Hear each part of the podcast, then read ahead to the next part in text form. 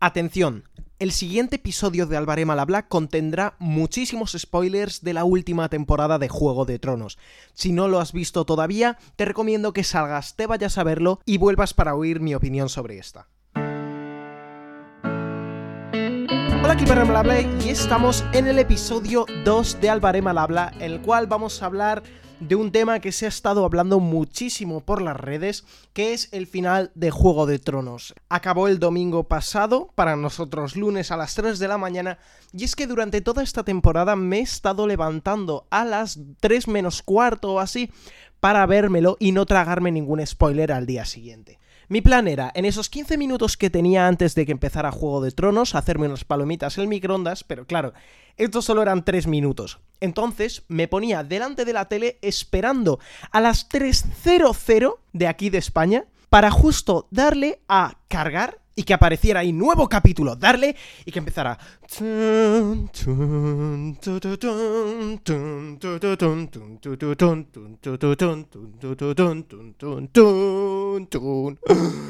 Espero que no me pongan copyright. Bueno, que me enrollo. Y después de ver el capítulo, automáticamente me metía en Twitter para ver los memes y lo que opinaba la gente sobre el capítulo. Al principio de la temporada, desde los dos primeros episodios, yo ya me empecé a oler por dónde iban a tirar esta temporada.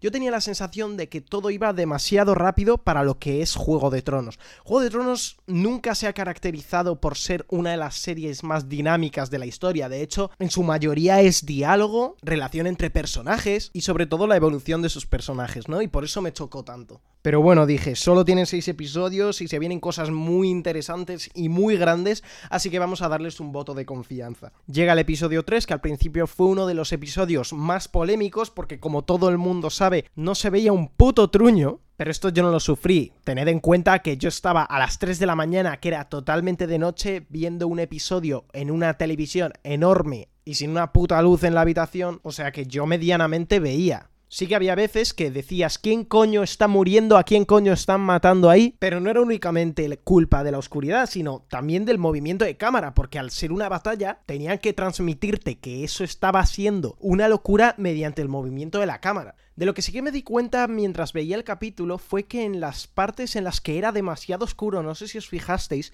que parecía que estuviese como pixelado.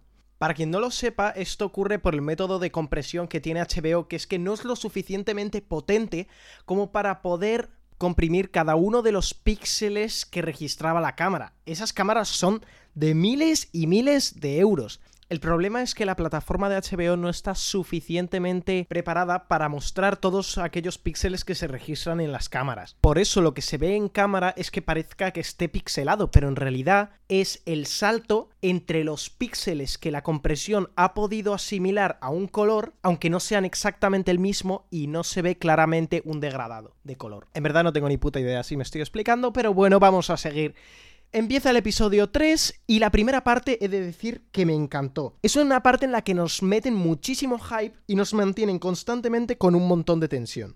Pero también he de decir que hay una cosa que no entiendo. Esto es un mensaje para Melisandre. Melisandre, ¿me explicas de dónde coño vienes? O sea, ¿por qué coño vienes del norte? Al principio pensaba que era un caminante blanco o cualquier mierda. Y de repente viene Melisandre, coge y aquí viene una de las partes del capítulo que sinceramente más me gustó en cuanto a estética. Y es cuando Melisandre coge, enciende las espadas de los Dothrakis y los Dothrakis cargan contra literalmente la oscuridad porque no se ve nada. Todavía no se ha visto a los White Walkers y se ve a lo lejos como muy poco a poco se empiezan a apagar esas espadas y nos dan a entender que estamos pillando muchísimo. También he de decir que no entiendo quién coño planeó esa estrategia militar de la hostia. Es que, ¿en qué momento el que está defendiendo ataca primero? Es que eso no se ha visto en la vida. Y no me extraña para nada que se fueran a tomar por culo todos los dos rakis. O eso nos quieren dar a entender porque luego más adelante de repente empiezan a reproducirse, que eso ya lo hablaremos más adelante. Luego ya a los 40-50 minutos que están luchando dentro del castillo porque han tenido que retirarse porque el ejército de los magos les estaban metiendo una paliza que no era ni medio normal, los de la serie empiezan a hacer que el capítulo sea una troleada constante a los que estamos viendo el capítulo. ¿Por qué? Si os fijáis en temporadas anteriores, cuando un personaje importante o medio importante iba a morir, te lo dejaban muy claro. Cogían y le cortaban todo el cuello. Ahora no. Ahora se han dedicado a hacer cortecitos para que pienses que está muerto, pero luego que no, que era una broma. Pero ¿cómo te vamos a matar a este personaje? Vamos a ver, es Juego de Tronos. Mátame algún personaje, que es otra de las cosas de las que me quejo de este capítulo. No me matan a nadie. En una batalla tan grande como es esta, no tiene sentido que todos los personajes importantes, menos alguno así en especial como Yora, que ya me dirás tú que, que, sí, que al principio era muy importante para todos, pero luego Yora, o sea, a mí me la sudaba muchísimo, igual soy el único. Otro ejemplo, hubo varias escenas en las que estaban Brienne, Jamie Lannister acorralados contra un muro y literal no había forma de que se salvaran de esa. Cogen, te meten un corteadito guapo y cuando vuelves ves que se han cargado a medio millar de putos zombies con ojos azules y dices, pero qué cojones, pero vamos a ver, mátalos, no quiero que mueran, pero mátalos, sería más real.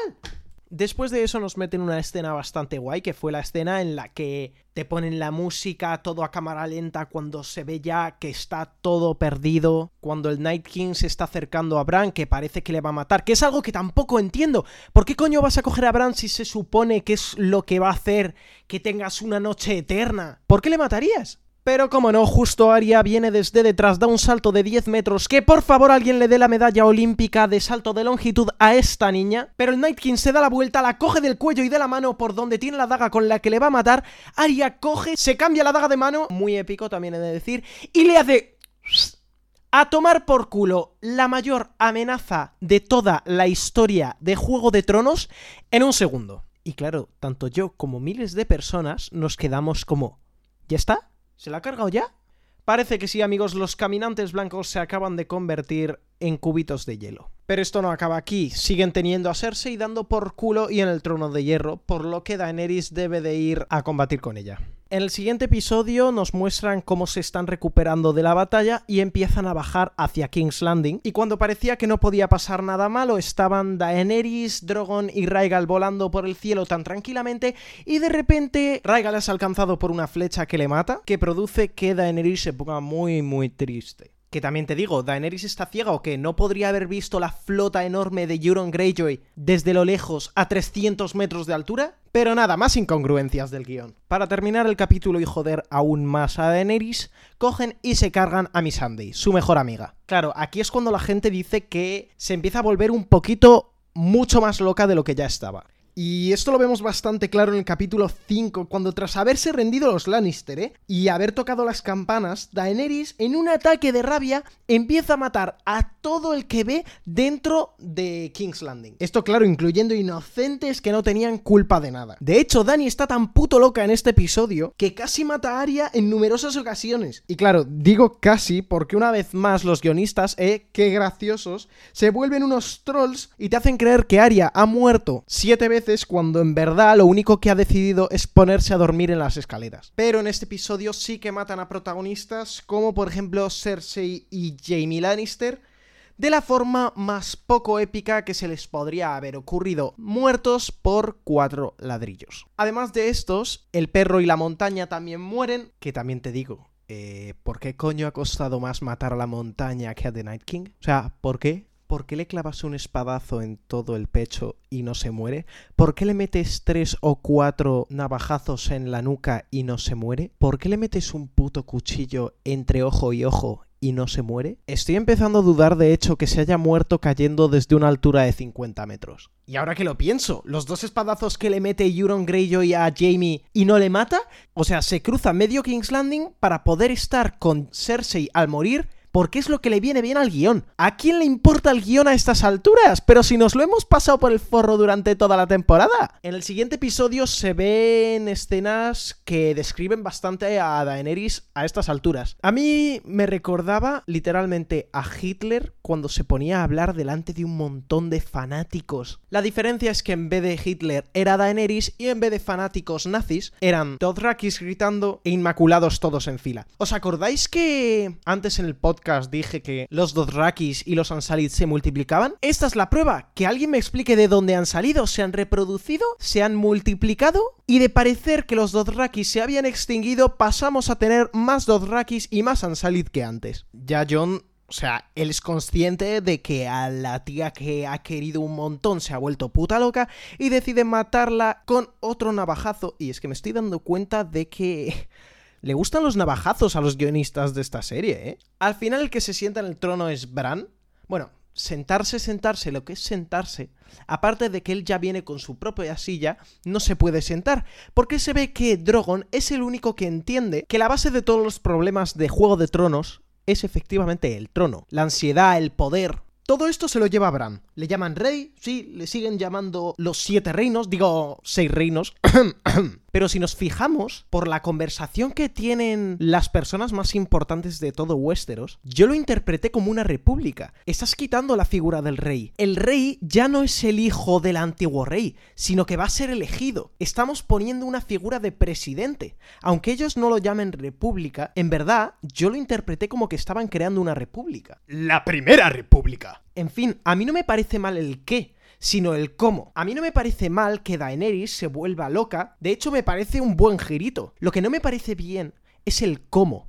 A mí no me parece razón de peso que porque maten a tu mejor amigo, a tu hijo, a tu mejor amiga, y porque prefieran a John antes que a ti, Mira, chica, yo lo siento por ti, lo siento muchísimo, de verdad, pero no por eso te pongas a matar a inocentes ni te vuelvas loca a decir que aún no ha acabado nada de esto, que vas a seguir matando y liberando, entre comillas, lo que tú llamas liberar, ¿no? Quien no esté de acuerdo contigo, le matas. Eso es una dictadura, amiga. Y para todos los que dicen, no, no sé por qué os extrañáis de que Daenerys se vuelva así de loca de repente, porque ya había dado señales antes.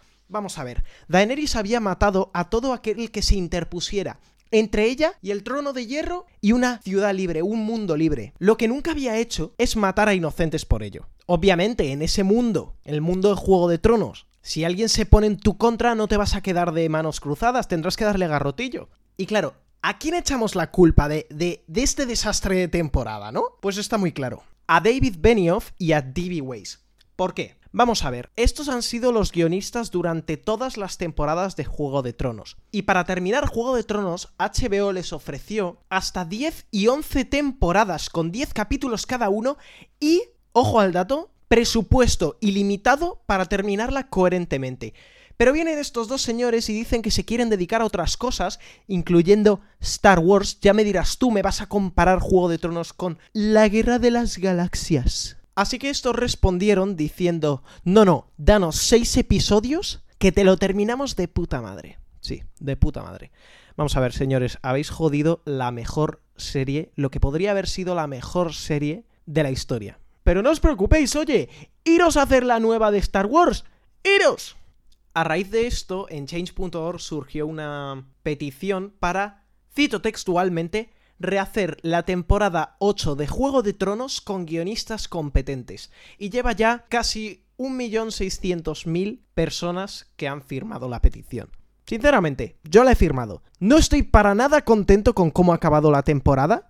Me parece que no se lo merece esta gran serie. Y ojo, sé perfectamente que esto no va a llegar a nada. No van a hacer ni una temporada más ni ninguna temporada más de Juego de Tronos. Lo único que quiero es que los guionistas sepan que no nos ha gustado, que han hecho una mierda. Es que de verdad, con todas las teorías que había, y me tienen que hacer esta mierda. Estaba la de que Bran era el Night King. Estaba la de que Arya iba a matar a Daenerys. Además, lo que me jode es que estas cosas, aunque la serie ya ha sido buenísima, si tiene un final malísimo, la gente se va a quedar con ese recuerdo. Ah, Juego de Tronos, mira, esa que acabó fatal, como Lost o muchas otras. En fin, es lo que hay. Espero que os haya gustado un montón este segundo episodio de Álvaro al habla. Dadle a seguir en cualquiera de las plataformas en las que me estéis escuchando, que son Anchor, Apple Podcast, Google Podcast, Spotify, Breaker, Castbox, Overcast, Pocketcast, Radio Public y Stitcher. Hasta el próximo episodio.